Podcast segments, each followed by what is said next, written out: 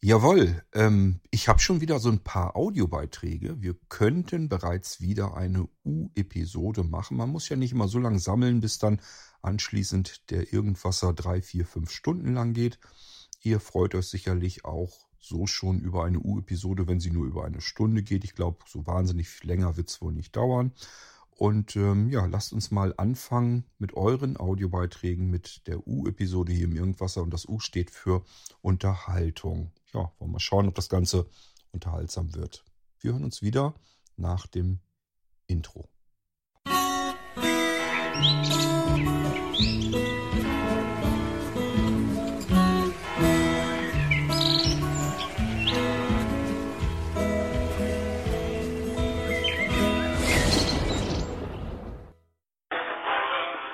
Ja, hallo, hier ist der ähm, Karl-Heinz. Ich gerade die, äh, ähm, ähm, ähm, ähm, die Irgendwasser Podcast-Folge zu dem, ähm, der Geschichte mit den taubblinden Menschen auf dem OVZ ähm, gehört.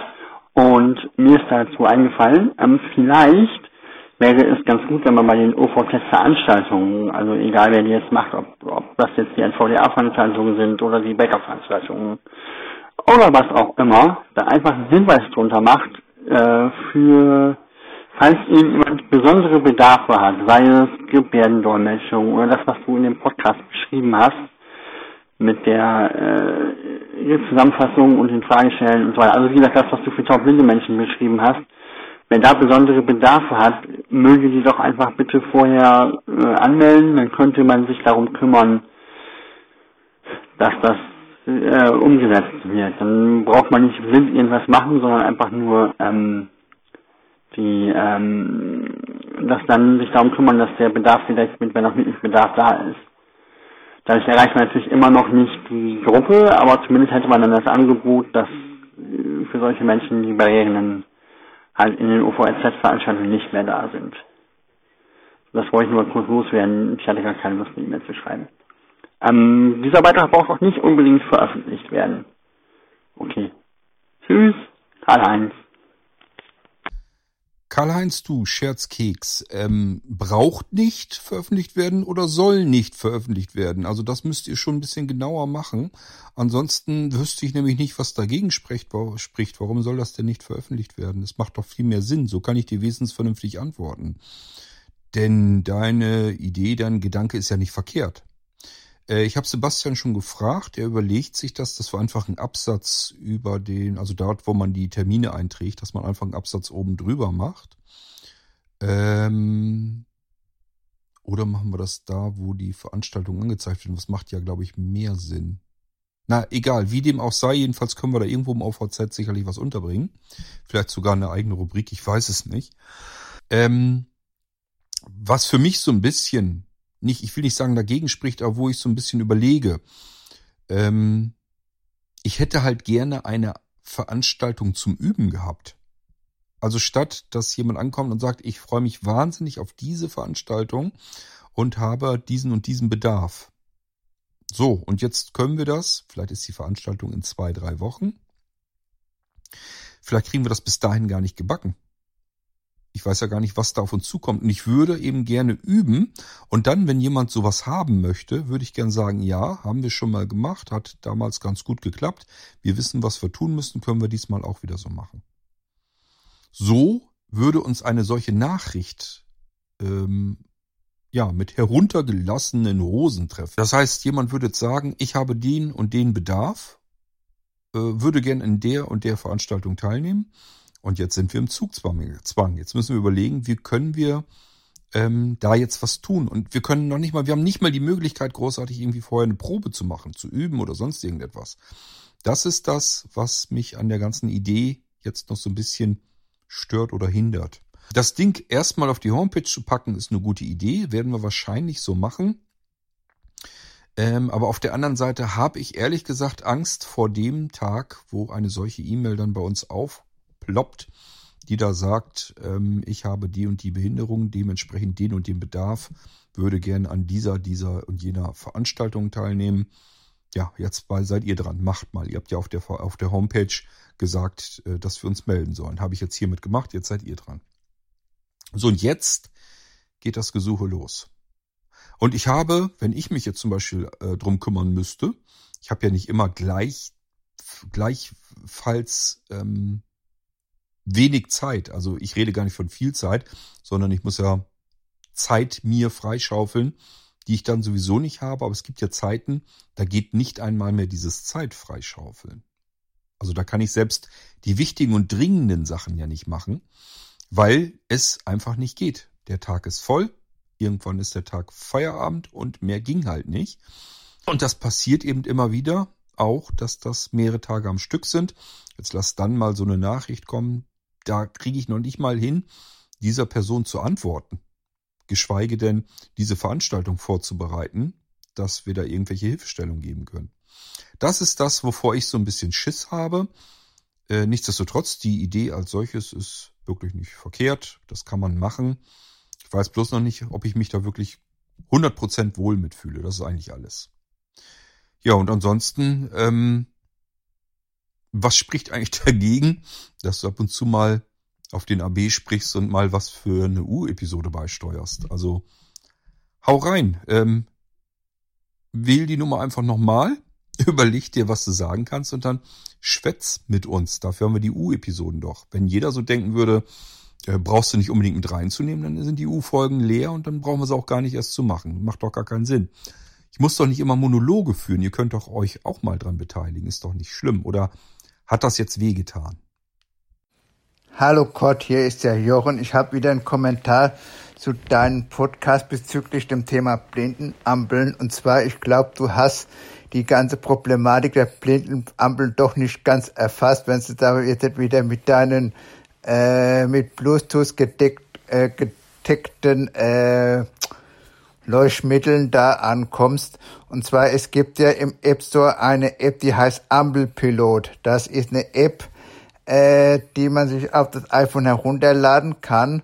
Und die kann man dann äh, so benutzen, dass man das iPhone gegen die Ampel hält, also mit der Kamera des iPhones. Und dann wird äh, die Ampel von dem Ampelpilot erkannt.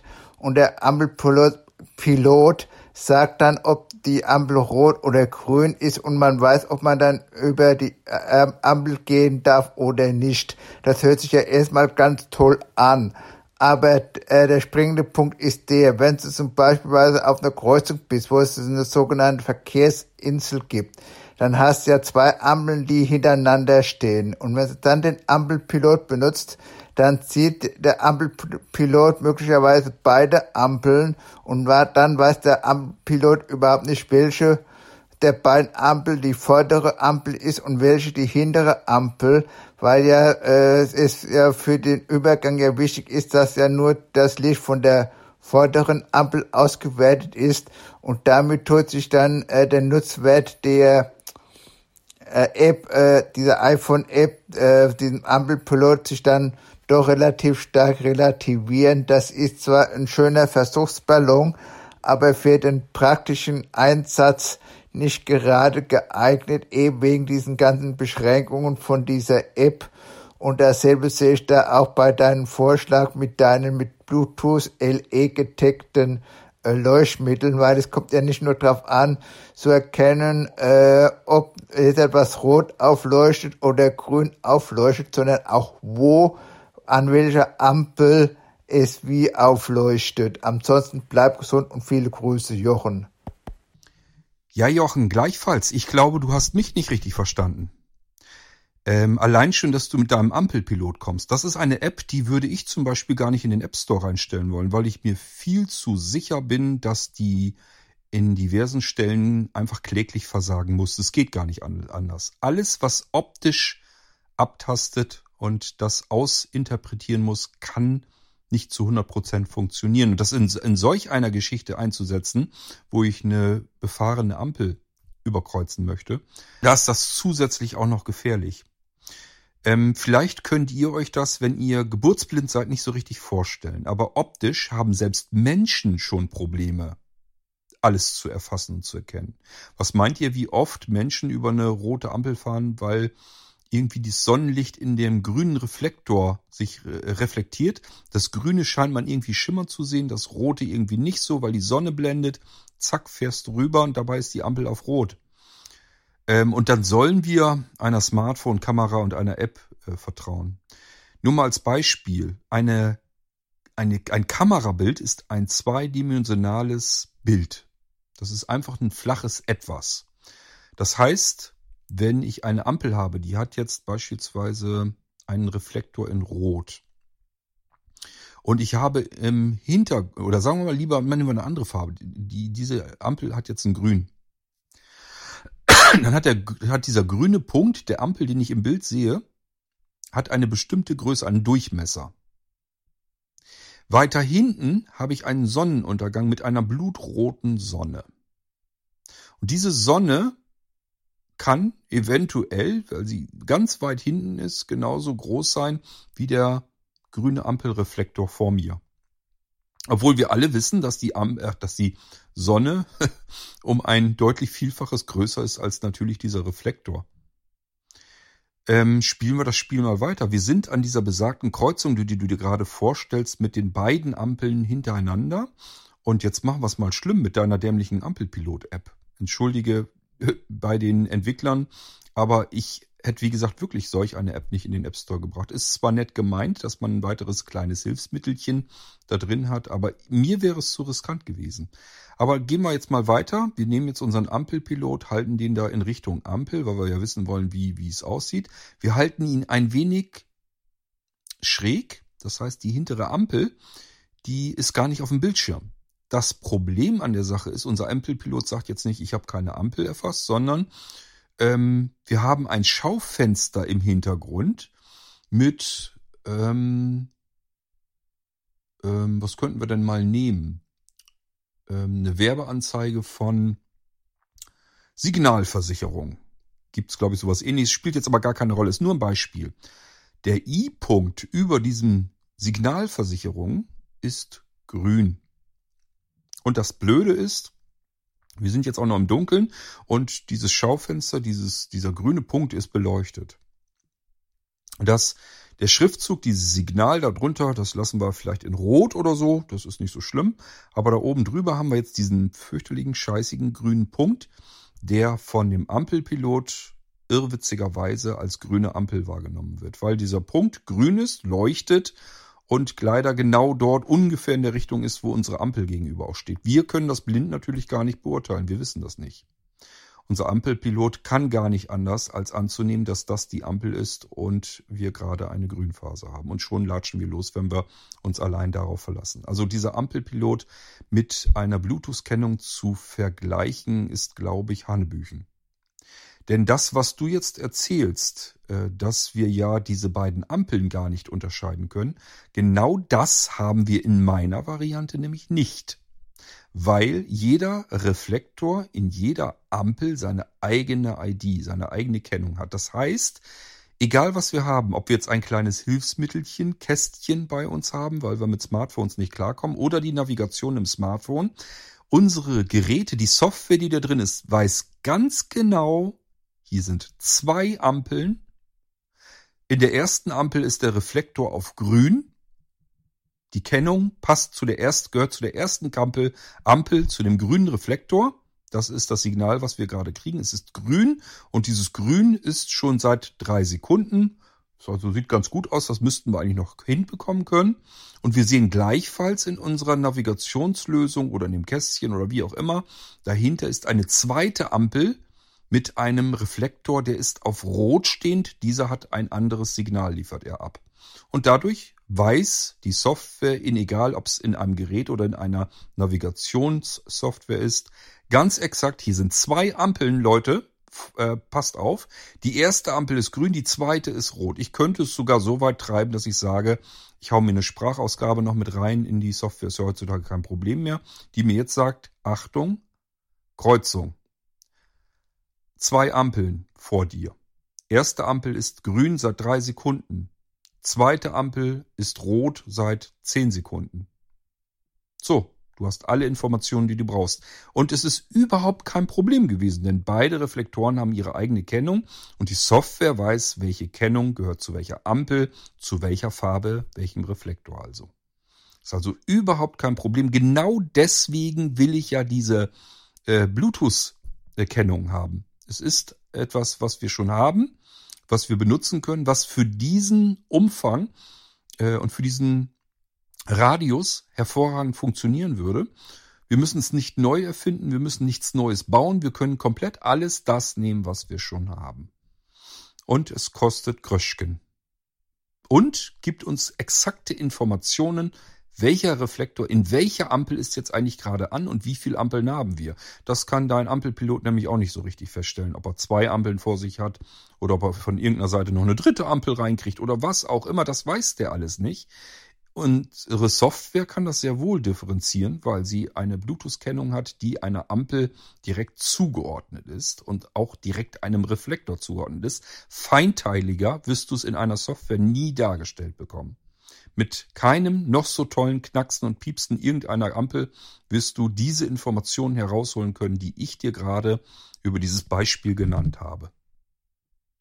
Hallo Kurt, hier ist nochmal der Jochen mit einer Bemerkung zu deinem Podcast bezüglich der Einbindung von taubblinden Menschen äh, bei Events. Ich wollte dir nur mitteilen, dass es den Beruf des sogenannten Textschriftdolmetschers gibt, äh, der darin besteht, dass er das gesprochene Wort äh, quasi in der Textform bringt, damit dann Menschen, die gehörlos sind, das dann auf einem Notebook äh, oder Tablet dann mitlesen können.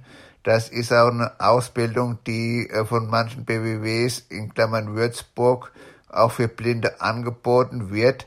Aber äh, nach meiner Erfahrung ist das keine gute Berufswahl, weil ich habe bei uns im Blindenbund jemand kennengelernt, der das mal gemacht hat oder noch macht. Und der hat gesagt, da hat man da so eine Freelancer-Tätigkeit und die Einnahmen, die man daraus erzielen könnte, die wären so gering, dass man dann äh, bei der AGE noch äh, als Stütze Hartz IV beantragen muss. Und das ist jetzt sicherlich nicht Sinn und Zweck so einer Berufstätigkeit, dass man dann sich äh, über acht Stunden am Tag dann möglicherweise abrackert und dann noch Hartz IV beantragen muss. Ansonsten bleibt gesund und viele Grüße, Jochen. Tja, Jochen, ist das nicht immer so, dass Berufe, die sehr selten gebraucht werden, sehr speziell, sehr spezifisch sind, äh, dass dort die Leute nicht immer wirklich grandios bezahlt werden, zumal da ja nicht irgendwo Geld verdient wird, wirklich direkt. Also jedenfalls wahrscheinlich in den allerseltensten Fällen. Ähm, für unseren Fall ist das natürlich jetzt nicht so wahnsinnig relevant, denn ich denke mal, das, was da gemacht wird, den Text in Kurzform umsetzen zu können, also möglichst schnell reintippen zu können und dabei die, den eigentlichen Informationsgehalt angepasst an äh, den taubblinden Gast ähm, ja, in den Raum zu schicken, beziehungsweise, ja, doch, in den Raum wäre am cleversten wahrscheinlich. Ähm, ich denke mal, das würden wir aus uns selbst heraus hinbekommen, so wie wir ganz vieles selbst manchmal sogar viel besser machen können als so mancher, manche Firma, manches Unternehmen. Ich glaube, dass wir das bei Blinzeln immer wieder mal bewiesen haben, dass wir, was so Innovationen angeht und ähm, Dinge, die wir auf den Weg bringen können, dass wir die selbst mindestens genauso gut auf den Weg bringen können und manches Mal vielleicht sogar ein bisschen besser. Nicht in allen Bereichen, nicht immer, das ist mir vollkommen klar, aber es gibt Dinge, die können wir, wenn wir sie selbst machen, einfach besser hinbekommen. Davon bin ich fest überzeugt und 20 Jahre Blinzeln ähm, bestätigen mich da ehrlich gesagt auch so ein bisschen. Aufnahme Deine Sprachnachricht. Dauer 2 Minuten und 10 Sekunden. Abbrechen. Taste. Senden. Taste. Moin Kurt, ähm, ja, hier mal meine Gedanken zur Folge 1572d äh, zum Thema Barrierefreiheit für eine U-Folge. Ähm, ja, auch Hallo an alle anderen. Ähm, ja, ich habe da noch mal so ein bisschen überlegt und ähm, fallen mir so verschiedene Sachen ein. Ähm, zum Beispiel Betriebssysteme. Äh, äh, ja, zum Beispiel bei Windows. Ähm, auch da ist es ja so, äh, wenn Software nicht barrierefrei programmiert ist, ähm, hat ein Screenreader gar keine Chance, da irgendwas auszuwerten. Da kommt nur Schrott bei raus. Ähm, ja, mag an Schnittstellen liegen, also auch von der Programmiersprache her oder von Windows vielleicht auch, aber eben auch an der Weise, wie es programmiert ist. Ähm, Bedienelemente müssen ja alleine schon in, intern beschriftet sein äh, ne, oder irgendwie anderweitig irgendwie kenntlich gemacht sein, damit der Screenreader eben einfach weiß, okay, jetzt habe ich hier, was weiß ich, ein Eingabefeld oder irgendwas. Nur so als kurzes Beispiel. Ähm, ja, äh, ne, das muss die Programmiersprache natürlich auch hergeben. Also das, das muss eben einfach alles zusammen funktionieren, damit der Screenreader überhaupt eine Chance hat, da was auszuwerten. Ähm, genauso bei iOS ähm, erlebe ich es immer mal wieder. Äh, wenn ich mal eine App ausprobieren will, ist das einfach Glückssache, äh, wenn VoiceOver damit irgendwas anfangen kann. Ähm, auch da wieder Thema Barrierefreiheit. Äh, ja, wenn die Apps nicht entsprechend der Vorgaben der Barrierefreiheit programmiert sind, hat VoiceOver keine Chance, da vernünftige Sachen rauszukriegen. Äh, schön wäre natürlich, wenn Apple äh, ne, oder auch andere Betriebssystemhersteller äh, einfach so strikte Vorgaben machen, äh, oder ich sag mal, die, die ganze Softwarewelt, wenn man das jetzt noch größer sehen will, so strikt organisiert ist, ähm, ja, dass es eigentlich nur noch Bedien, äh, ja, Bedienelemente gibt, die von Grund auf barrierefrei sind. Ähm, dann wäre das ja alles überhaupt gar kein Problem. Dann wäre das ja ähnlich, ich sag mal, wie, wie äh, bei Lego. ne? äh, es gibt dann nur noch dieses Baukastensystem, äh, so, wo man sich die ganzen Elemente nehmen kann, äh, benutzen kann, irgendwie beliebig zusammen äh, puzzeln kann, um Apps zu erstellen. Ja, und äh, der Screenreader hat überhaupt kein Problem, weil der jedes Element äh, deuten kann. Dann wäre das überhaupt kein Problem. Ja, die Praxis sieht ja nun mal leider, wie wir alle wissen, anders aus. Ähm, was fällt mir noch ein? Äh, Im Alltag Haushaltsgeräte, äh, heutzutage auch immer wieder gern genommen. Ähm, hier äh, Touchscreens. Ja, ähm, wenn die nicht auch für äh, Blinde äh, irgendwie zugänglich gemacht werden, ne, dass da wie auch immer äh, vielleicht ein Kopfhöreranschluss dran ist und, im Hintergrund eine, Software mitläuft, ähm, die dann einfach die angesprungenen Bedienelemente vorliest. Ne, oder auf andere Weise, was weiß ich, per Bluetooth man mit dem Smartphone sich einklinken kann oder sonst was. Also wenn es die Möglichkeiten nicht gibt, ähm, ja, ist das Gerät eben für unser eins äh, nicht bedienbar. Ähm, und ich habe jetzt auf die ganzen anderen Behindertengruppen noch gar nicht geschaut. Ich glaube, dann wird der Beitrag hier endlos. Na, aber nur, nur so als, als Beispiel. Also ähm, wir brauchen äh, einfach Standards und das nennt sich ja nun mal eben Barrierefreiheit, ähm, ja, die gegeben sein müssen, äh, damit wir äh, jetzt einfach als, als blinde, sehbehinderte oder auch andere Behindertengruppen da irgendwie äh, entweder was mit anfangen können oder Hilfsmittel einsetzen können, ne, wie Screenreader-Software oder andere äh, Systeme, die sich wie auch immer da einklinken können und Signale rausziehen können. So, aber das muss einfach gegeben sein, sonst äh, funktioniert das nicht. Ja, und äh, ach so, bei Ampeln fällt mir noch ein, ähm, das, was du ähm, erzählt hast als Beispiel, kenne ich noch äh, aus den 90ern. Ähm, da weiß ich auch noch, dass ähm, äh, Blindenampeln eigentlich rund um die Uhr äh, gepiept haben, so, sobald äh, grün war oder so. Ähm, oder manchmal auch äh, bei, bei Rot eben auch trotzdem als, als Dauersignal. Also die, die haben wirklich die ganze Zeit immer gepiept.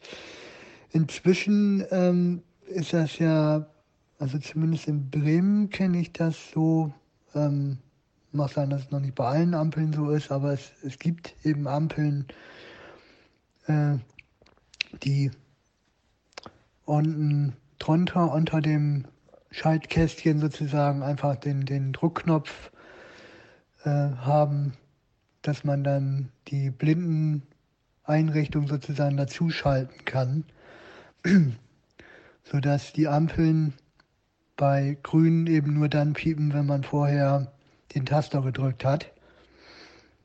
Ähm, und die Auffinde-Tacker-Signale ähm, werden ja mittlerweile auch schon äh, lautstärkeabhängig geregelt. Äh, damit die eben nicht unbedingt äh, die ganze Zeit lautstark äh, ähm, den Fußgängerweg betackern, sondern eben ja so leise sind, sage ich mal, dass man sie vielleicht ja, aus 10 Meter Entfernung noch hören kann, dass man weiß, ah, jetzt kommt eine Ampel und sie dann ein bisschen lauter werden, wenn gerade auf der Kreuzung mehr los ist. Jo, ich denke mal, da habe ich jetzt erstmal so alles in Kurzform. Dann würde ich mal sagen, bis denn. Dennis, ich vermute so ein bisschen, dass, ähm, dass das bei Windows daran liegt, weil Windows einfach Asbach uralt ist und nie richtig grundlegend neu konzipiert wurde. Es ist immer weiterentwickelt worden, aber es ist nie gänzlich neu konzipiert worden. Mit allen Schnittstellen, die so nötig sind, mit der Entwicklerumgebung vor allem. Ähm, also Apple hat halt irgendwann gesagt, wir machen Schnitt und die Entwicklerumgebung ist jetzt eine andere.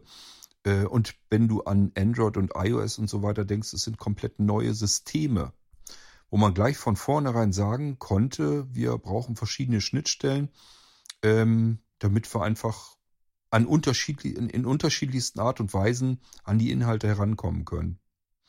Deswegen sind diese Systeme einfach von sich aus schon mal deutlich besser ähm, mit Screenreadern auslesbar als sicherlich Windows. Ich kann es dir nicht genau sagen. Ich könnte mir vorstellen, wenn Windows, wenn Microsoft irgendwann mal sagt, wir schneiden die Softwareplattform ab, also im Prinzip die komplette alte Softwareumgebung und lassen jetzt nur noch Apps zu, also neue Apps, die auf den neuen Entwicklerplattformen ähm, entwickelt wurden. Ich hoffe mal ganz stark, dass hier die Schnittstellen in Windows ähm, bereitgestellt sind. Also dass das besser funktioniert. Wir kommen im Moment, glaube ich, jedenfalls gefühlt mit unseren alten Screenreadern an die neuen Sachen nicht wirklich besser dran. Ich glaube, das geht sogar noch, noch ätzender. Aber ich habe so ein bisschen die Hoffnung, dass Microsoft hier auch schon ähm, einfach das Konzept neu gedacht hat. Hoffe ich einfach, ähm, weil ansonsten haben es die anderen eigentlich einen ganzen Zahn besser hinbekommen. Ähm, ja, aber was soll ich sagen? Also wir haben halt Betriebssysteme, teilweise sind die Asbach uralt. Und das ist genau so wie mit unseren tickenden Ampeln. Ähm, die sind auch uralt und es gehört einfach mal erneuert. Fertig ist der Lack. Dann hätten wir vielleicht manche Probleme nicht. Moin Kurt, äh, kurz zur Folge 1575 vom Irgendwasser zum Hidden Track. Ja, den habe ich tatsächlich gehört. Äh, ja, äh, kam einfach, weil ähm, die Folge lief. Und nach der Musik oder bei der Musik hatte ich dann schon gedacht, oh Mensch, ja, hm, was höre ich mir denn gleich noch an, weil äh, ich hatte noch ein paar Teile zum Abwaschen. Wo ich so dachte, oh, pff, zehn Minuten will ich wohl noch brauchen. Und zack, kam der Hidden Track. War eine nette Überraschung. Alles klar. Bis denn. Das war ja dann aber ein cooler Zufall, wenn du sagst, ähm, Mist, jetzt muss ich mir noch was anmachen, weil ich noch ein paar Minuten länger brauche und ausgerechnet dann kommt der Hidden Track hinten dran. Ich hoffe, er hat gerade eben so gereicht. Ich meine, zehn Minuten ging er, glaube ich, nun nicht. Aber ähm, vielleicht hat es ja schon gelangt und du bist mit dem Podcast dann wunderbar ausgekommen und musstest nicht mit nassen Fingern auf deinem Smartphone herumditschen, obwohl das heutzutage ja kein Problem mehr ist. Ist ja alles wasserdicht. Ja, ähm, dann hat ihn zumindest einer entdeckt, den Hidden Track. Mal gucken, ob da noch weitere kommen. Ich äh, weiß es nicht. Noch hat sich kein weiterer gemeldet. Die Irgendwas-Episode 1571 befasste sich ja mit Informationen über alle Blinzeln-Podcasts. Die fand ich ja sehr informativ und da gab es auch für mich die eine oder interessante Neuigkeit. Ähm, jetzt mal ein paar kurze Anmerkungen noch von meiner Seite. Also ich abonniere oder habe den Echo-Podcast ebenfalls abonniert und weiß daher, dass Wally 20 Episoden bisher produziert hat, nicht 50, aber auch diese 20 Episoden sind sehr schön gemacht und sehr zu empfehlen wäre die Nummer 19. Die ist ungewöhnlich lang und dort wird von Yvonne ein Buch vorgestellt und zwar sehr, sehr ausführlich und wunderbar. Also wer den Podcast nicht kennt und nicht hört, schon allein aus, äh, aus diesem Grund, schaut doch mal bei Walli vorbei. Gefreut habe ich mich auch über den die Ankündigung, Kurt, dass du den Bücherwurm-Podcast vielleicht mal so einen Alleingang machst zwischendurch, weil Thomas Kalisch, äh, wie zu erwarten, nicht so viel Zeit hat dafür. Würde mich zum Beispiel, zum Beispiel sehr freuen, wenn du das machst. Und ich erhalte vom DZB Lesen jedes Jahr eine Info-CD Radio DZB Lesen heißt die. Die ist wunderschön gemacht. Und in der diesjährigen Ausgabe war ein sehr interessanter Artikel über ein gemeinsames Projekt vom DZB Lesen und der Firma Lego. Vielleicht gibt es ja in einer der nächsten Episoden vom Bücherwurm etwas darüber mehr zu erfahren. So, und was gab's noch als Kommentar? Ach ja, ich freue mich schon auf den neuen Podcast Poet. Es gibt allerdings noch mehr Vorleser außer dem Christian. Bin ja mal gespannt, ob die Damen, die da noch aufgelistet waren, also die Info hatte ich bekommen, ob die auch noch ein paar Märchen vorlesen, die ich schon ihnen zur Verfügung gestellt habe. So, und dann warten wir mal ab, was uns da alles noch erwartet. Und bis demnächst mal wieder. Hm, Bärbel, ich bin mir nicht ganz sicher. Ich meine, Thomas hätte das mit der Lego-Geschichte irgendwie auch schon erwähnt. Also es kann gut sein, dass wir da irgendwas dann machen können. Ähm, ich habe jetzt schon mich schon eine ganze Weile nicht mehr mit Thomas ähm, äh, zusammengesetzt. Also ich kann gar nicht genau sagen, wie im Moment der aktuelle Stand bei ihm ist. Ähm, allerdings hatte ich auch die letzte Zeit, ähm, ein bisschen was habe ich ja hier schon erzählt im Irgendwasser, ähm, alles andere zu tun als das, wo man sich eigentlich hätte drum kümmern müssen. Das passiert nun mal leider zwischendurch immer wieder. Das ist natürlich dann alles nicht geplant und das heißt, ich habe es dann auch nicht besser hinbekommen.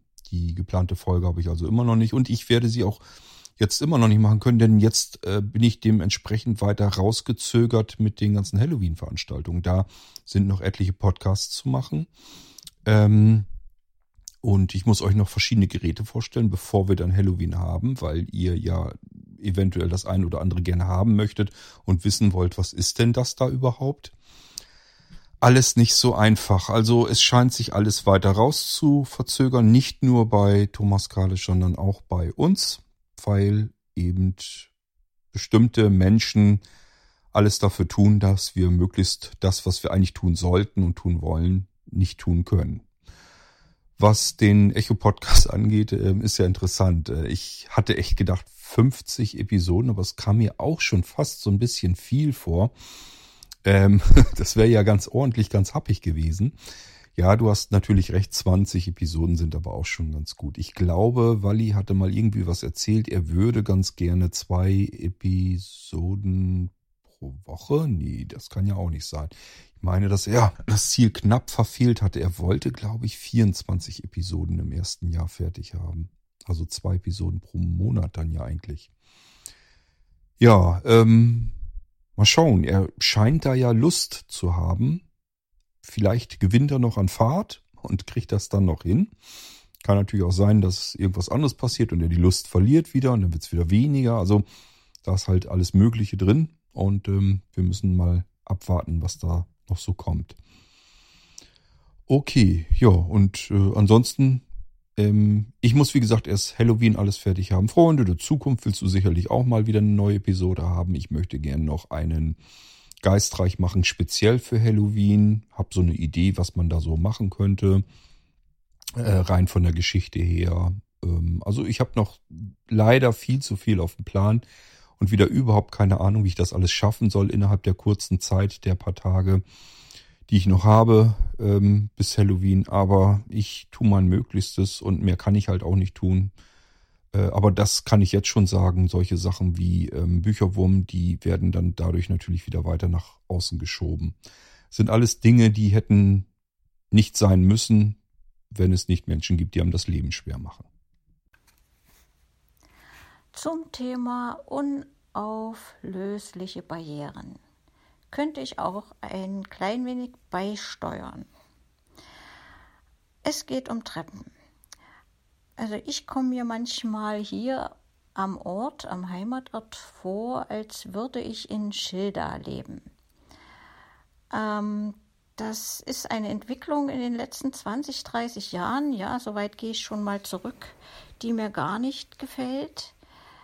Da werden Treppen errichtet an Stellen, die meiner Meinung nach unnötig sind.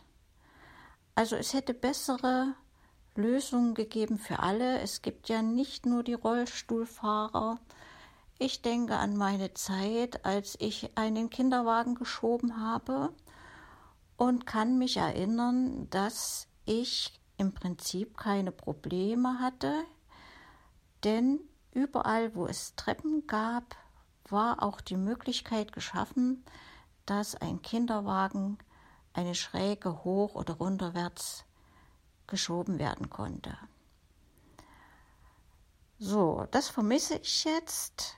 Wenn ich jetzt zum Bahnhof laufen würde, von meiner Wohnung aus, geht es ein kleines Stückchen einen, ein Ökopflasterweg bergab und dann kommen Stufen und zwar sehr unschöne Stufen äh, in mehreren Abschnitten. Die ersten zehn Treppen, alle unterschiedliche Höhen und unterschiedlich breite Trittflächen. Äh, man muss sich unheimlich konzentrieren, damit man nicht ins Stolpern gerät. Dann eine kleine Pause, ein, zwei Schritte, wieder eine Einzeltreppe. Man macht einen Bogen und dann kommen nochmal neun Treppen, wieder genauso unqualifiziert wie die Anfangstreppen. Also ich als Blinde kann diese Treppen bewältigen, auch wenn ich innerlich jedes Mal am Fluchen bin. Aber für einen Rollstuhlfahrer oder für eine Mama mit Kinderwagen wäre das nicht möglich. Die Alternative besteht in einem riesengroßen Umweg, um auf den gleichen Fußweg zu gelangen, der dann weiter zum Bahnhof führt.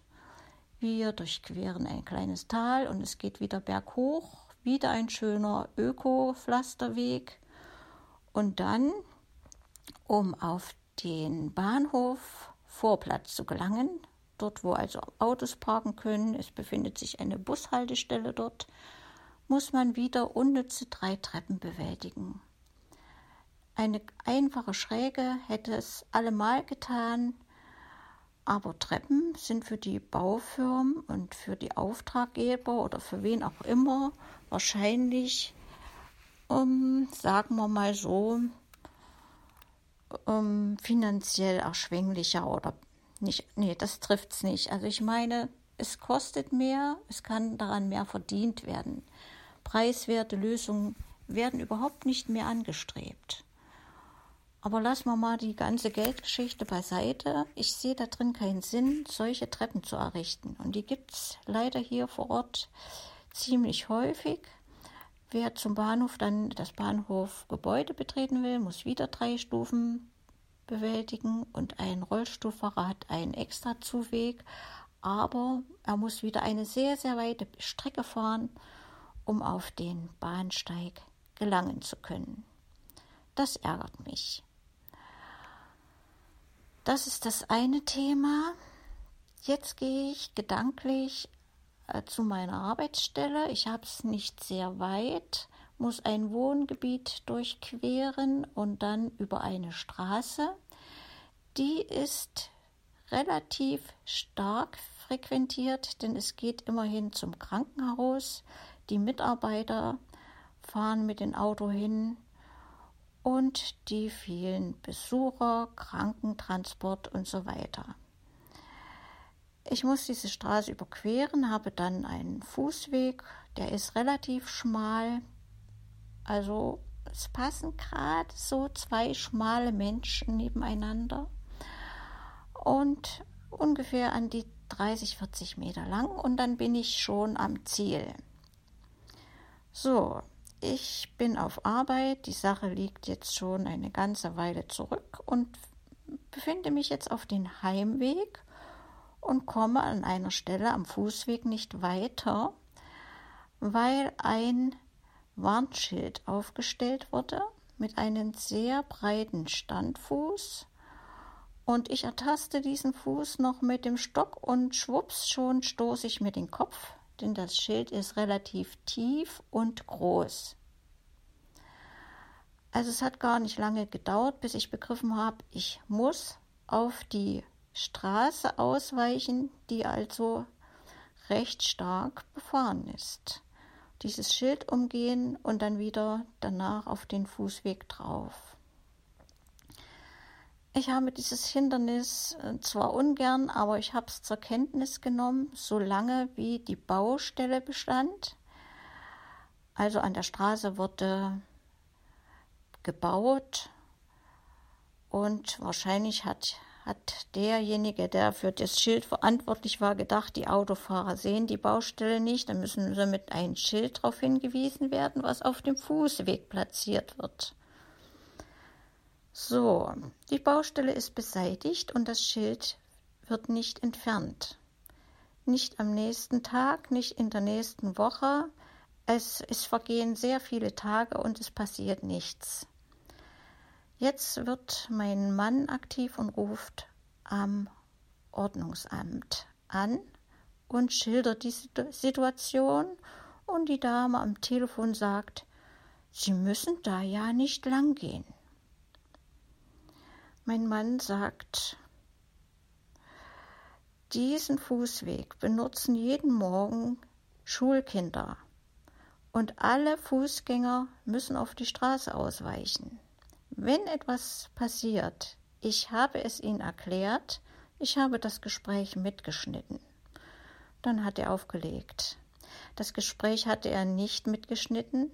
Es war im Prinzip ein kleiner Trick, um na, sagen wir mal, an eine gewisse Bequemlichkeit in den Behörden zu rütteln und sage und schreibe, am nächsten Tag wurde das Schild beseitigt. Das sind Sachen, Kurt, über so etwas kann ich mich ärgern und ich kann auch diejenigen verstehen, die ständig über solche E-Roller stolpern, die auf den Fußgängerwegen abgestellt sind. Ich bin der Meinung, wir leben alle miteinander, wir Menschen, ob behindert oder nicht behindert. Und wenn jeder sich an Ordnung hält und Normen beachtet, dann würde vieles viel einfacher sein. Natürlich könnte ich jetzt mir über die Krankenkasse so ein teures Hilfsmittel besorgen. Ich weiß gar nicht, wie das hieß, Audioguide oder so ähnlich. Das hängt man sich unter dem Hals und warnt einen mit Vibrationen vor Hindernissen in Kopfhöhe. Ich habe das ausprobiert während des Mobilitätstrainings und schnell gemerkt, dass mich dieses Gerät ablenkt, denn es vibriert ständig, wenn man braucht bloß mal ein kleines Ästchen über von einer Hecke so ein bisschen an den, über den Bordstein ragen, schon fängt das an zu zappeln. Und es hatte zur Folge, dass ich mich kaum getraut habe, überhaupt äh, nur mit dem Langstock zu laufen. Also habe ich das weggelassen.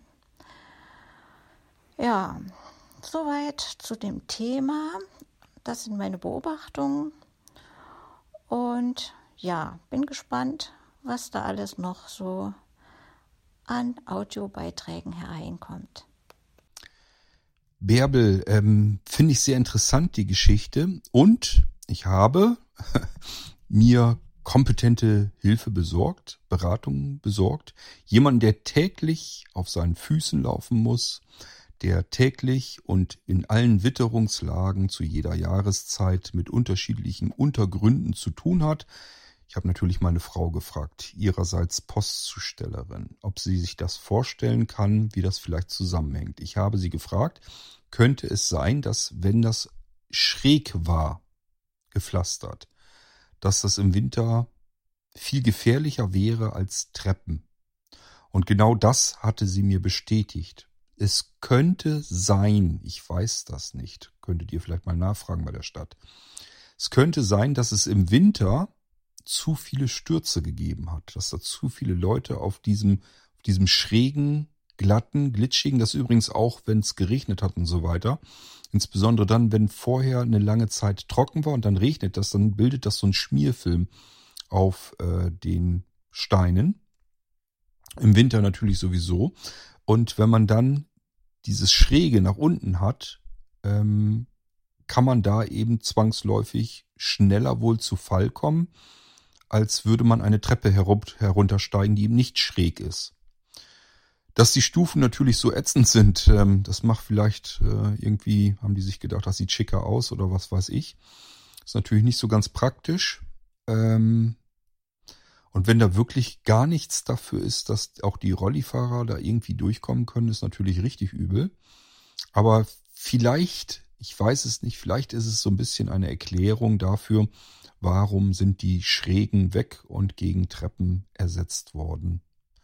Vielleicht hilft dir das ein bisschen was. Also das ist das, was ich mir so gedacht habe und wo ich mir das habe auch bestätigen lassen von jemandem, der täglich 20, über 20.000 Schritte zurücklegt mit Paketen und Briefen und allen möglichen in den Händen. Also wirklich ähm, genau mit diesen Fallstrecken und Hürden tagtäglich zu tun hat. Und jetzt ein kleines Feedback zum letzten Geistreich 5.17 Mosaik Freunde der Zukunft. Äh, da ist mir beinahe Folgendes zum ersten Mal passiert. Ich bekomme den Text für die Drumherum Episode im Irgendwasser und mir fällt vor Schreck ein, ich habe ja diesen Geistreich noch gar nicht angehört. Also erstmal Podcatcher aufgerufen, Episode herausgesucht, anhören und dann anschließend noch den dazugehörigen Irgendwasser Podcast. Ja, das war schon mal eine schöne Sonntagsbeschäftigung. Also Kurt, du hast das wieder klasse gemacht, die, diesen Spannungsbogen vom Intro zur Hauptgeschichte. Also wirklich gut gelungen. Mehr möchte ich dazu gar nicht sagen. Du weißt, ich höre diese Geschichte gerne und freue mich schon, wie es weitergehen wird. Ja, und ich wünsche, dass du auch noch andere Rückmeldungen zu diesem Geistreich erhalten wirst. Tschüss. Ja, wieder vielen Dank, Bärbel, für das Feedback. Ja, ist immer so ein bisschen ähm, der Wunsch des Gedanken.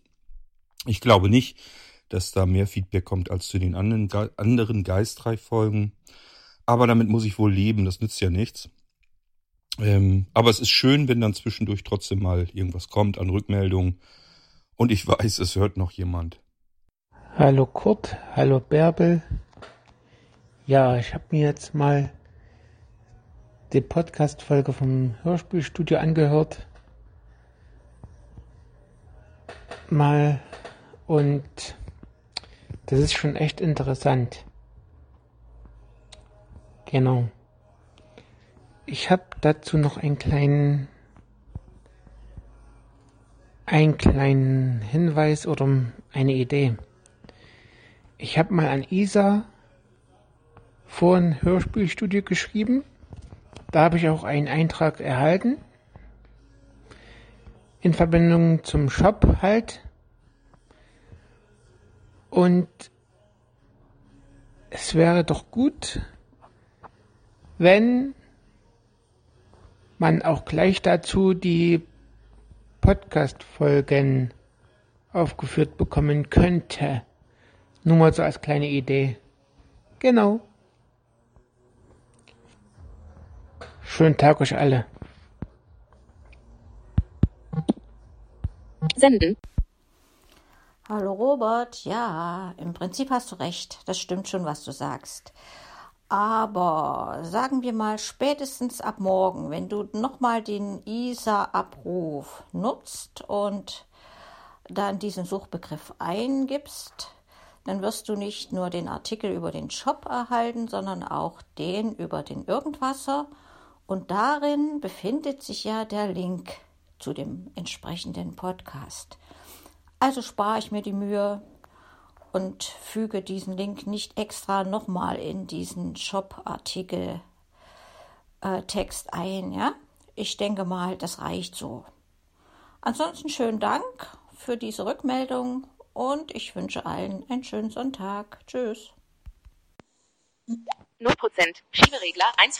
So, hallo zusammen in den Irgendwasser. Hallo Kurt. Ähm, ich habe mir gerade die Folge angehört, wo es um diese komische Werbung ging mit dieser merkwürdigen Frau, die da über die Treppe jammert und so weiter. Ich persönlich bin da voll bei dir, Cord. Ich glaube auch, dass diese Werbung in eine komplett falsche Richtung zielt. Und ich glaube auch, dass sie diese Behinderten, die das überhaupt nicht so möchten, mehr in Verruf bringt, als es nötig wäre. Der Grund ist einfach folgender. Ähm, die Behinderten werden meiner Meinung nach durch diese Werbung in falsches Licht gestellt. Also zumindest die, die das nicht wollen. Und das ist eigentlich nicht gut. Fakt ist, wir leben in einer Welt der Sehenden, wo die Sehenden immer noch und nach wie vor die Mehrheit sind. Gott sei Dank. Und wir leben in einer Welt der Mehrfachbehinderungen. Das heißt, wir haben verschiedenste Behinderungen. Von diesen Behinderungen gibt es jeweils verschiedene Ausprägungen und Stufen und so weiter und so fort. So, dann geht jeder individuell anders mit dieser Behinderung um. Und das sind alles Kompromisse die wir machen müssen. Aber die auch wir machen müssen und wo man einfach vielleicht, wie du schon sagst, wie du, das beste Beispiel ist die Ampel, auch mal umdenken müssen.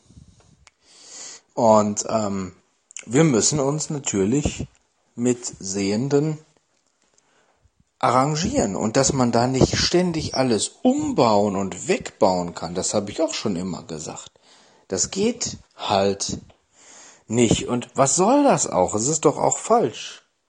Es ist doch auch verkehrt. Also, das ist doch völliger Blödsinn. Mal abgesehen davon, dass Barrierefreiheit ja nicht bedeutet, ich beschränke mich jetzt auf eine Behinderung und lasse den Rest außen vor, was auch ganz gerne und sehr oft gemacht wird. Und ähm, ich muss es ganz ehrlich sagen, es gibt sogar Situationen, deswegen finde ich den Vorschlag, die modernen Technologien und Funkstandards zu nutzen, gar nicht mal schlecht und gar nicht mal verkehrt. Ähm, es gibt nämlich durchaus Situationen, in denen mir als Blindem Blindenampeln auf den Sack gehen. Ich war jetzt letztens mit einem ähm, Kurs, da hatte ich NLP gemacht, da habe ich äh, einen Kurs besucht und habe ähm, mich mit den Leuten in die Pause verabschiedet zusammen, bin mit einer Truppe Menschen da gegangen, war bei jemandem am Arm, wollte in dem Moment auch überhaupt nicht selber groß laufen, sondern ich wollte mich viel lieber mit dieser Person unterhalten. Ja, und dann kommst du an so einer örsigen Blindenampel vorbei, nimmst die wahr, nimmst die zur Kenntnis und die quakt dir überflüssigerweise ins rechte Ohr und die äh, die gegenüber an einer, äh, einer, einer gegenüberliegenden Straßenseite gibt ihren Senf auch noch dazu, möchte auch noch mal eben melden, dass er da ist und dich nervt. Und ähm, das ging mir in dem Moment so offen Geist, weil ich mir so gedacht habe, im Moment nutze ich, und, und zwar sehr bewusst, diese Blindenampel einfach mal nicht.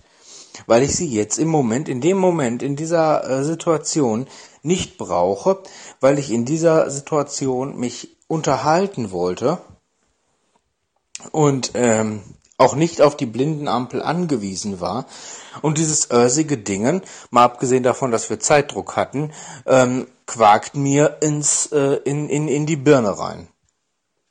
Das ging mir dermaßen auf den Sack, ähm, da hätte ich am liebsten das Teil genommen, hätte das aus der Straße gerissen, glaub es mir echt. Also, ähm, ich finde, ich finde das allgemein auch nervig. Ich finde das einfach nervig, weil das ist echt Technik von vorvorgestern, meiner Meinung nach. Und jetzt soll mir keiner kommen und sagen, ja, da bräuchte man ja einen, wer weiß wie leistungsstarken Computer, Leute, da braucht ihr nicht mal einen Celeron für. Da, da, da ist wahrscheinlich sogar so mancher Atomprozessor für überdimensioniert für die, für solche Aufgaben. Also die Leistung heutiger Computer, die ist nun wirklich äh, die ist nun wirklich äh, dem Arbeitsaufwand, den die zu tun hätten in so einer Ampel oder äh, um so ein paar Signale zu empfangen und zu senden, ist die heutige Computerleistung dem wirklich haushoch überlegen. Mehr als haushoch. Also ich, mir persönlich geht das auch auf den Pin. Ähm, und wie, wie du, wie, wie, wie schon gesagt, diese ganze Geschichte mit dem, ja, wir müssen alle Orte irgendwie barrierefrei zwangsweise gestalten. Nee, das funktioniert halt nicht überall. Und wir müssen auch als Behinderte vielleicht auch mal damit leben, wenn eben nicht alles immer so barrierefrei ist und so ideal und so hi hi hi. Zumindest äh, ist das halt nicht unbedingt immer durch Umbaumaßnahmen, durch massivste, die Geld verschwenden und alles zu erreichen. Im Gegenteil, das ist ähm, das ist einfach, äh, das ist äh, äh, zeitaufwendig, das braucht jede Menge Ressourcen, das kostet ein Heidengeld und das für eine kleine, pisselige Minderheit, die es dann nutzt und von der es vielleicht in gewissen Situationen einen Bruchteil überhaupt nicht nutzt. Ich gehe über so viele Straßen, wo keine Blindenampel ist, ähm, wo gar keine Ampel ist teilweise. Ähm, das geht auch. Also, ähm, und ich habe ja nichts gegen Ampeln. Aber man muss einfach mal darüber nachdenken, ich finde, das ist ein Gedanken wert, einfach mal darüber nachdenken, ob das wirklich heute noch so sein muss und heute noch so richtig ist, wie es damals vielleicht mal irgendwann richtig war und toll gedacht war. Aber das ist meiner Meinung nach ähm, eine Technik aus vergangenen Zeiten. Das würde man heute alles viel besser viel ähm, günstiger, viel effektiver und vor allen Dingen auch viel leiser hinkriegen, dann wäre derjenige, der die Ampel benutzt, wenn wir jetzt mal das doofe Beispiel Ampel nehmen oder irgendwas anderes, der es benutzt, nicht gestört und derjenige, der gerade vielleicht in einem Pulk von Menschen geht und sich vielleicht einfach mal unterhalten will. Auch das steht uns Blinden zu. Ähm, genauso wie jedem anderen auch. Äh, der wird dann eben auch nicht gestört und wird dann nicht äh, von der Seite belästigt. Ich persönlich bin froh, dass mein Wohnhaus nicht an einer Straße steht, wo so eine Blindenampel steht. Da wirst du doch rappelig. Also ähm, entweder du wirst rappelig nach ein paar Minuten oder du gewöhnst dich dran. Und ich glaube, das ist mittlerweile vielleicht sogar schon das Problem, Kurt. Ich glaube, dass einfach ein Gewöhnungseffekt eingetreten ist, dass viele Menschen diese Ampeln überhaupt nicht mehr wahrnehmen. Ich nehme sie immer dann als äußerst aufdringlich wahr, wenn ich direkt daneben stehe und ähm, Autos daran vorbeirauschen. Und jetzt haben wir ja das neueste Highlight äh, der Super Hightech-Technologie. Wir haben ja jetzt Ampeln, die hören können, wie laut die Umgebungsgeräusche sind. Es ist so lächerlich, oh Gott. Naja, gut. Auf jeden Fall äh, regulieren die und passen die ja ihre Lautstärke auf aufdringlichste Weise an. Sprich, dann knacken sie dir noch lauter ins Ohr, noch viel, viel lauter. Unverhältnis, meiner Meinung nach unverhältnismäßig laut. Und das mag vielleicht auch wieder einen Sinn haben, dass man die Hörgeschädigten mit ins Boot holen möchte. Ja, gut. Aber auch dafür gäbe es viel, viel, viel, viel, viel effizientere Wege. Und dass in vielen Bereichen diese Technologie ja auch genutzt wird. Ja, das sehen wir am Beispiel Orcam. Oder ähnlichem. So, hast du auch ein, äh, oder, oder Navigationsgerät, da hast du auch einen äh, Knopf in der Birne im Bestfall, also in der, im, im Ohr. Reicht dem Blinden komischerweise auch. Bei einer Ampel geht das nicht. Es leuchtet mir nicht ein. Finde ich irgendwie ein bisschen sehr skurril. Und ich sag mal so, die Senioren, die mit Technik ähm, sich nicht mehr auskennen oder nichts mehr damit am Hut haben, die werden auch immer weniger. Wir werden alle mit einem gewissen Pensum an Technik irgendwann aufwachsen und umgehen. Und das hat einfach damit zu tun, ähm, weil das jetzt so die Zeit ist und ähm, weil das sich verändern wird. Und dann kann man auch wieder ganz andere Grundvoraussetzungen äh, stellen. Ich könnte mir auch vorstellen, dass das kommen wird. Und ich sage mal, wenn die Elektromobilität soweit ist, wenn sie auch vielleicht nicht unbedingt die massivsten Vorteile bringt, aber vielleicht bringt sie ja den Vorteil, dass man in der Richtung schon mal umdenkt, bevor man dann irgendwann vielleicht wirklich mal auf Wasserstoff umsteigt, wenn man ein bisschen intelligent ist. Aber es wäre ja schon mal ein Vorteil, wenn man da mal dran käme, merken würde, oha, die Teile machen ja einen Höllenlärm, diese scheiß Ampeln und Gedöns, bla blub, äh, und sich das einfach mal überlegt, äh, ob man da nicht vielleicht auch moderne Technologie, die extrem effizient ist, extrem schnell ist, schneller als der Mensch teilweise, ähm, ob man die nicht vielleicht auch mal in so eine doofe Ampel oder ähnliches reinschubsen kann, wenn man sich bei Autos und Co. in voller Fahrt, während der, Voll während der Fahrt, muss man sich mal vorstellen, dass es schneller als jeder Mensch latschen kann, ähm, ja auch verlässt. So, und es funktioniert ja. Also, sollte klappen. Müsste man natürlich mal Hirnschmalz reinstecken, aber käme wahrscheinlich alle billiger, wäre wahrscheinlich gesünder für jeden, könnte man hinbekommen. Ich glaube, Kurt, irgendwann wird das kommen und äh, wahrscheinlich wirst du mir recht geben, wenn du in der Zeit mal so ein bisschen zurückguckst.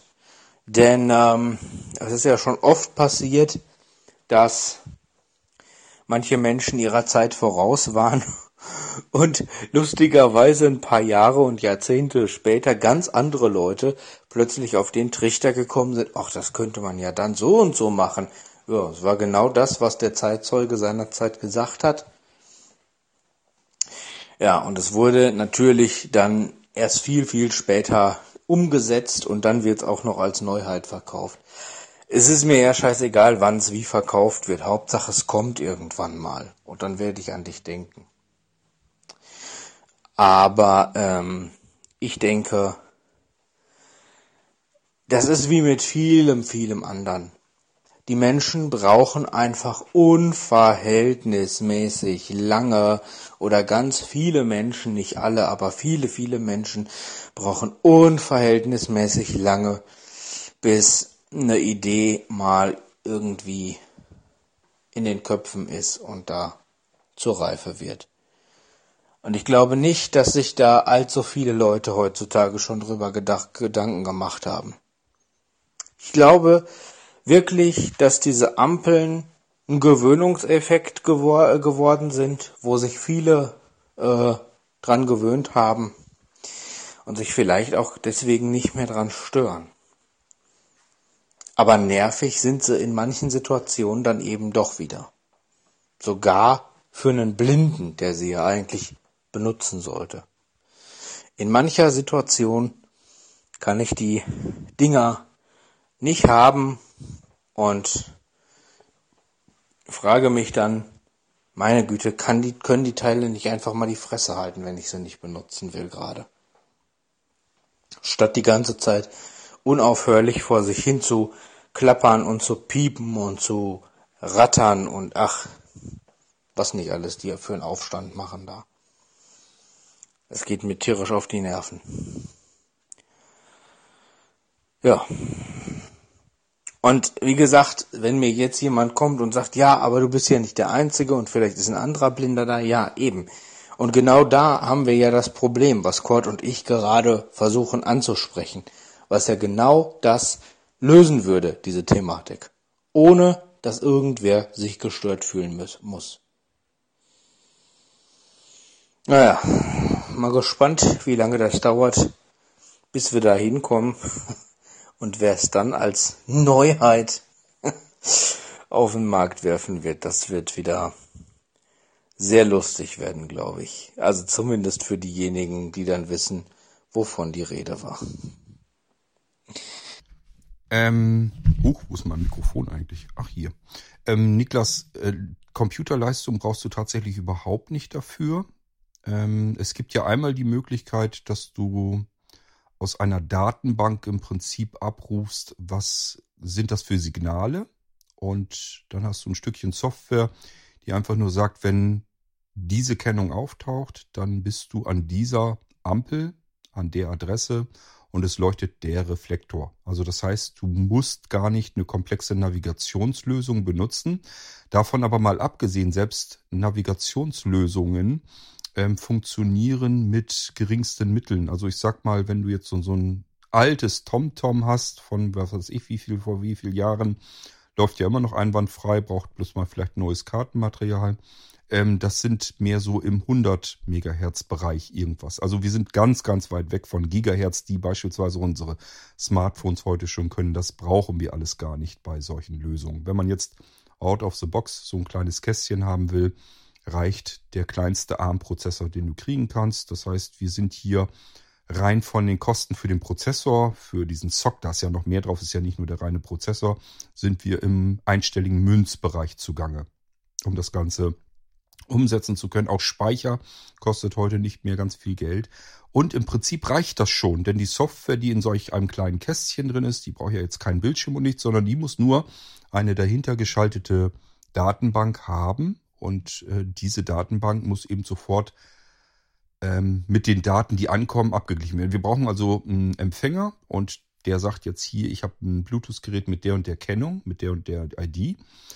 Die ist in einer Datenbank drinne und somit weiß, in dieser Datenbank stehen natürlich die anderen Informationen auch noch drinne. Das heißt, wir wissen sofort, das ist die und die Adresse, das ist die und die Ampel auf der und der Straßenseite und der und der Reflektor ist jetzt eingeschaltet. Dann können wir den Datenstrom noch auslösen, äh, auslesen. Also wir haben jetzt bisher nur die Kennung ausgewertet. Wir können aber ja auch Daten empfangen von diesem Reflektor. Und da steht jetzt eben drin, wie ich schon meinte in meinem Beispiel, wie viele Sekunden ist das Ding schon an. Ist eine ganz einfache, simple Information, die überhaupt keinen Datentransfer benötigt. Und ähm, wir brauchen also auch noch nicht mal irgendwie Mobilfunk oder irgendetwas anderes. Also im Gegensatz zu ähm, vollständigen Navigationslösungen brauchen wir kein GPS, wir brauchen kein WLAN, wir müssen nur einen Bluetooth-Empfänger haben, einen SOC, System on a Chip, kleines bisschen Flash-Speicher ähm, und dann je nachdem, was wir machen wollen. Wenn wir es per Sprachausgabe geben wollen, ähm, müssen wir irgendwie noch eine 3,5er Klinke reinbauen, damit wir einen kleinen Ohrstöpsel anstecken können oder der andere möchte vielleicht so einen, so einen Nackenkopfhörer ähm, nehmen und dann, keine Ahnung, eine Ohrmuschel runter oder Knochenleit-Kopfhörer ähm, oder was auch immer. Das spielt dann alles keine Rolle. Und der nächste sagt sich vielleicht, ähm, ich baue mir was oder ba wir bauen uns jetzt hier irgendwas mit Vibrationssignalen. Wir einfach sagen, okay, ich kann jetzt, ähm, ich weiß jetzt anhand von bestimmten Vibrationssignalen, ähm, in welcher Richtung ist diese Ampel, ähm, welcher Reflektor brennt gerade. Also man kann das unterschiedlich eben dann auswerten, das spielt dann keine große Rolle. Und das ist vom Kostenfaktor her ähm, Firlefanz eigentlich alles. Du brauchst keinen Computer, du brauchst kein Smartphone, du brauchst noch nicht mal eine Smartwatch. Du kannst es da aber überall natürlich einbauen, weil es natürlich das Simpelste wäre. Da haben wir die ganze Technik schon da. Wir brauchen jetzt nur noch ein Stückchen Software. Und wenn wir sowas haben wie eine Navigationslösung, die wir sowieso nehmen für die Fußgängernavigation, können wir es da natürlich gleich fertig mit einbauen und unterbringen, dass die Sachen uns ganz normal angezeigt und ähm, auch angesagt werden. So wie wir das mit allen anderen Objekten in einer Navigationslösung auch hier haben. Ist ja kein, ist ja kein Hexenwerk, das ist ja nichts Neues. Ist ja alles Sachen, die schon längst existieren. Nur diese Sonderlösung, die müsste man dann einmal machen. Aber ganz ehrlich, ich sage dir, jeder, der hier jetzt gerade zuhört und dem ich sage, Du bekommst ein Signal, eine ID herein und die sollst du in einer Datenbank abgleichen und dann weitere Daten, die zu diesem Datensatz dann ja gehören, die sollen dann ausgegeben werden. Da wird dir jeder, der hier zuhört und ein bisschen programmieren kann, wird dir sagen, mache ich dir. Dauert, keine Ahnung, zwei Abende, dann habe ich dir das gebaut. So, und dann kann die Datenbank gefüllt werden. Die Ausgabe passiert auch. Du weißt, ich kann, wenn ich das will, teilweise ein bisschen schneller programmieren. Ich würde es in einem Abend hinbekommen. Ich würde dir in einem Abend ein solches Ding bauen, was eine ID hereinbekommt, abgleicht mit der Datenbank, die den Rest dieses Datensatzes ausgibt, als Text erstmal nur. Aber du weißt selbst, am Computer ist es sowieso kein Problem, da kann ich es auch ganz schnell eben als Sprachausgabe ausspucken lassen.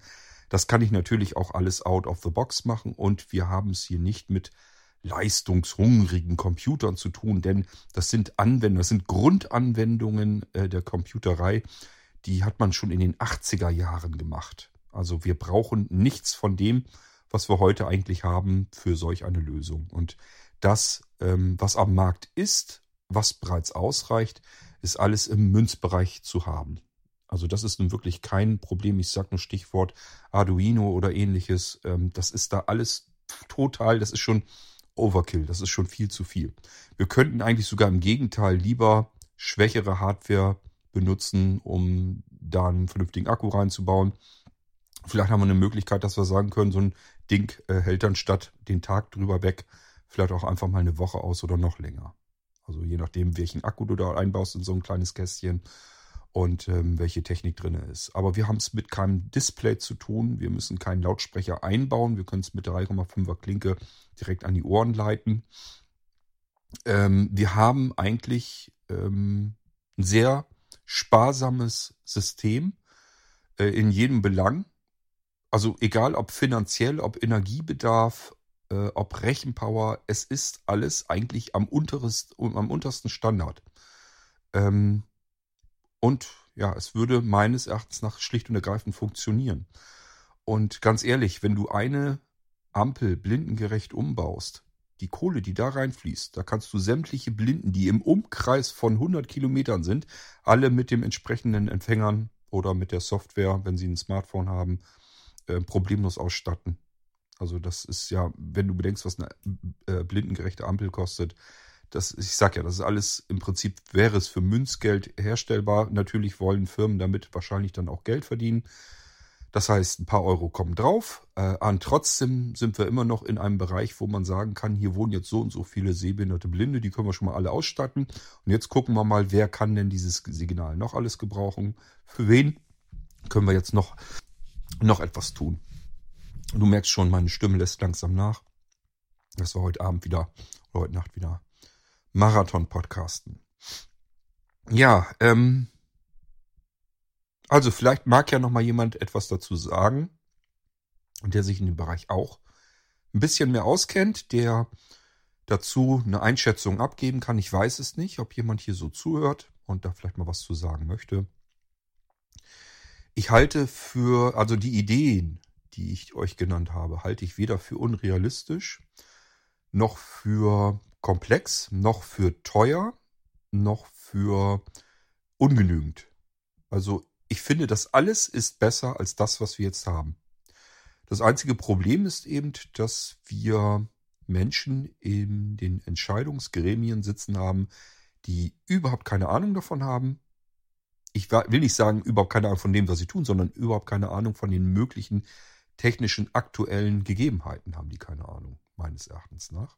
Und holen sich leider auch nicht die richtigen Beratungen rein. Und ich befürchte fast, dass selbst wenn das der Fall wäre, dieser Prozess, dass man von dem, wie es war, rüberkommt zu dem, wie man es besser machen könnte, dass der ewig lange dauern würde. So wie ich das alles bei uns kenne in Deutschland, glaube ich nicht, dass das eine Geschichte wäre, wo wir dann im Prinzip in zwei, drei Jahren bereits damit starten könnten, sondern das würde dann wahrscheinlich noch viel länger dauern. Aber das ist das gleiche Problem, wie ich das in dieser politischen Situation schon so gesehen habe. Ähm, es sind alles so Dinge, die müsste man jetzt eigentlich mal langsam echt auf den Weg bringen. Das müsste jetzt begonnen werden, weil es sowieso schon ewig lange dauert, bis das in Fahrt kommt. Und ähm, es schleppt sich immer weiter nach hinten, weil ähm, ja immer noch die falschen Menschen dort sitzen, die das Ganze eigentlich mehr abbremsen als alles andere. Es gehören einfach neue, modern denkende Menschen die up-to-date mit der Technik sind. Das Problem haben wir überall rumgeistern, in den ganzen Schulen, wo wir eigentlich die Schüler in die richtige Richtung bringen wollen mit der IT, dass wir einen IT-Wirtschaftsstandort in Deutschland wieder auf die Beine gestellt bekommen. Das war er mal. Ähm, ich denke an Nixdorf und äh, Siemens und wie sie alle hießen, die hatten ja alle mal was zu sagen. Denk mal an SUSE, das ganze, der ganze Krempel, der heute weltweit benutzt wird, wo Deutschland eigentlich nicht mehr viel zu melden hat, ist in Deutschland mal entwickelt worden und entstanden. Ähm, tja, und was, was, haben wir heute für einen Stellenwert in der IT weltweit gesehen? Ähm, und es gibt so viele Möglichkeiten, dass man hier Pionierarbeit mal leisten könnte. Nur, ja, wer soll es tun? Es sitzen nicht die richtigen Leute in den richtigen, an den richtigen Stellen. Das ist, glaube ich, meines Erachtens nach so ein bisschen das Problem an der Sache. Na, das war doch mal eine kleine schnuckelige U-Folge. Ich hoffe, sie hat euch trotzdem gefallen. Ähm, das waren die Audiobeiträge, die ich wieder zusammengesammelt habe, die ich von euch bekommen habe. Das heißt, mein Ordner ist jetzt wieder leer. Ihr dürft wieder fleißig nachliefern. Sprecht in ähm, Delta Chat, sprecht in WhatsApp Egal ob mich privat, direkt oder aber in die Irgendwasser-Gruppen. Delta Chat hat eine Irgendwasser-Gruppe. WhatsApp hat, WhatsApp hat eine Irgendwasser-Gruppe. Ihr könnt auf den Podcast Anrufbeantworter sprechen. Ihr könnt mir Nachrichten, Sprachnachrichten als Dateianhang per E-Mail schicken. Soll alles ganz egal sein. Wenn wir gemeinsam Dropbox-Ordner haben, könnt ihr da auch reinschmeißen, mir Bescheid geben. Zur Not geht eben auch das. Also es gibt ganz viele Möglichkeiten und Wege, wie ihr den Irgendwasser mit euren Audiobeiträgen bereichern könnt, damit wir dann bald wieder eine U-Episode hier im Irgendwasser haben. Denn hören tun das offensichtlich eine ganze Menge ganz gern. Ähm, sich dran beteiligen. Im Moment geht es ja eigentlich ganz gut. Ich will gar nicht klagen, ich will gar nicht jammern. Aber ähm, wie gesagt, ihr seid jetzt wieder an der Reihe. Das war es erstmal jedenfalls mit den Audiobeiträgen für dieses Mal. Das war es mit dieser U-Episode. Ich schaue mal eben, ob ich uns noch einen obligatorischen C64-Titel hier ranpappe. Und dann hören wir uns weit, äh, wieder im nächsten Irgendwasser zu dem ich euch dann einlade. Und bis dahin sage ich Tschüss, macht's gut, euer König Bye.